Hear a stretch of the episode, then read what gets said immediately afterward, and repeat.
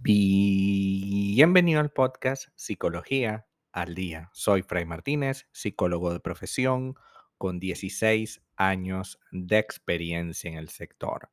Como pudiste ver en el título de este episodio, hoy vamos a hablar un poco acerca del trastorno obsesivo compulsivo o también llamado TOC en las relaciones de pareja. El impacto que pueda tener el TOC va a depender, por supuesto, de cada dinámica. Incluso el impacto de nuestro TOC va a estar también presente en nuestras amistades e incluso en la familia. Si bien esta condición está dentro de un espectro y no todos los pacientes son iguales, es habitual que aparezcan desafíos muy grandes capaces de producir un deterioro en la persona y una presión cada vez más grande entre la persona con TOC y sus, eh, y sus familiares, amigos o pareja. Miedo, ansiedad y bucles de ideas intrusivas y persistentes son frecuentes en el TOC. Repito porque esto es muy importante. Para que realmente sea un trastorno obsesivo compulsivo, debe existir miedo, ansiedad y bucles de ideas intrusivas y persistentes. ¿Qué quiere decir los bucles de ideas intrusivas y persistentes? Que comenzamos a pensar cosas como mi hijo no está seguro en el colegio, siento que debo ir a buscarlo, siento que si no lo busco se muere, cualquier cosa así, ¿no? O bueno, lo más obvio, que es el tema de la limpieza, y es que si yo no limpio bien, no se limpia. Si yo no limpio bien, alguien se enferma. Si yo no limpio bien. Y eso va generando, por supuesto, una idea que se te va metiendo de que tienes que limpiar y tienes que hacerlo de una manera específica y muchas veces al día.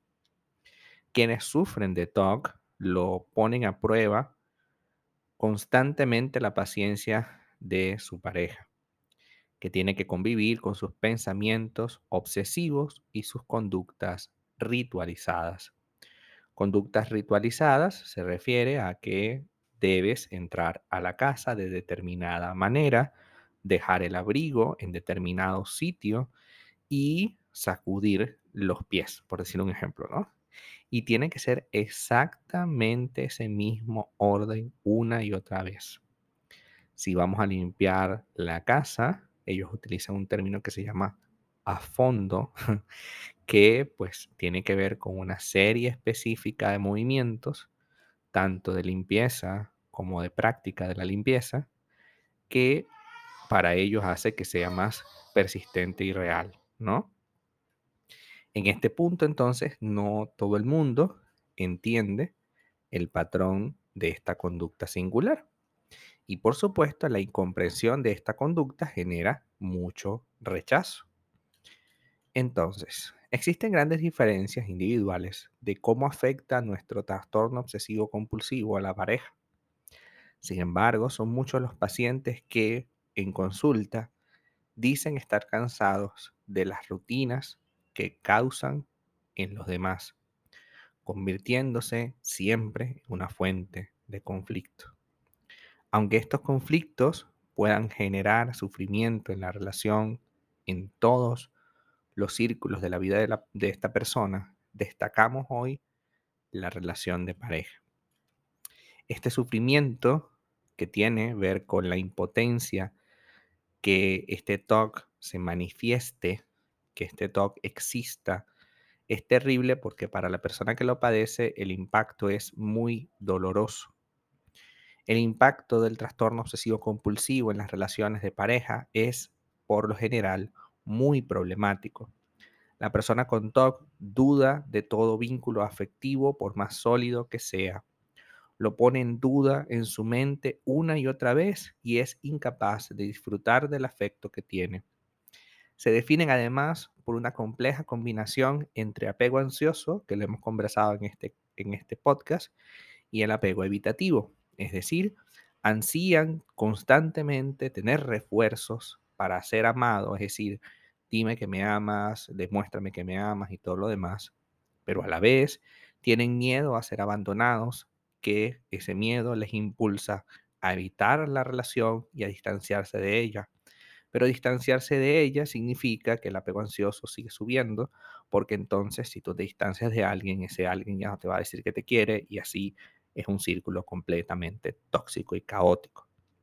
Esta conducta caótica agota a sus parejas y los abandonos y rupturas son algo sumamente frecuente. En ese escenario se va generando una herida que va alimentando la sensación del principio, que no puedo, sino me tienen que demostrar mucho que me quieren para poder iniciar un proyecto, o siento que en cualquier momento me van a abandonar y por eso evito y me pongo a la distancia. Muchas personas con trastorno obsesivo compulsivo desarrollan un TOC de amores, es decir, en esta condición de pareja eh, ocupa todo su tiempo y obsesión y aparece el temor al abandono y la necesidad persistente y autodestructiva por proporcionarle infinitas muestras de afecto. Eso, por supuesto, va causando que la persona en cuestión se agote, porque ¿quién va a aceptar que su pareja esté mandándole regalos y afectos todo el tiempo? Todo el tiempo es demasiado. En un momento dado es maravilloso, pero todo el tiempo resultaría demasiado asfixiante y difícil de tolerar. ¿Cómo puedo yo contribuir con mi pareja si mi pareja está en este momento teniendo TOC? Lo primero es que no debemos permitir que caiga en conductas evasivas. Una persona con TOC es generalmente muy difícil de que se dé cuenta de su TOC le encanta que las cosas se hagan de determinada manera, pero cuando le dices, mira, ¿estás de acuerdo que esto es un TOC, que esto es un trastorno obsesivo compulsivo? Esta persona te dirá, no, no, no, no es así, no hablemos del tema, mañana es otro día. Hay que caer en cuenta que esta es una conducta evasiva para mantener el ritual, es decir, la actividad tal como se le imaginan que debe existir y estar. El TOC se trata, sí, pero con ayuda profesional únicamente. En este caso, a diferencia de en otras ocasiones, de nada te va a servir escuchar un podcast a diario o ver un libro o escuchar una charla. Tienes que trabajar en los componentes de tu TOC. Y si es tu pareja, tienes que llevarla a terapia bien sea ganándote eh, la confianza para hacerlo, o bien sea diciéndole necesitamos ir a terapia como pareja, porque si no esta relación no tiene más sentido. Yo sé que es una presión realmente fuerte, pero el TOC es algo realmente muy difícil de manejar para la persona que lo vive, que lo padece. La persona que lo padece no es capaz de tomar una decisión, así que tenemos que ayudarle. Hasta acá nuestro episodio al día de hoy. Muchísimas gracias por quedarte aquí hasta el final. Si deseas saber más sobre mi contenido, www.fraymartinez.com. Para consultas online, www.fraymartinez.com. Y también sígueme en mi Instagram, arroba fraymartinez20. Muchísimas gracias y hasta el próximo episodio.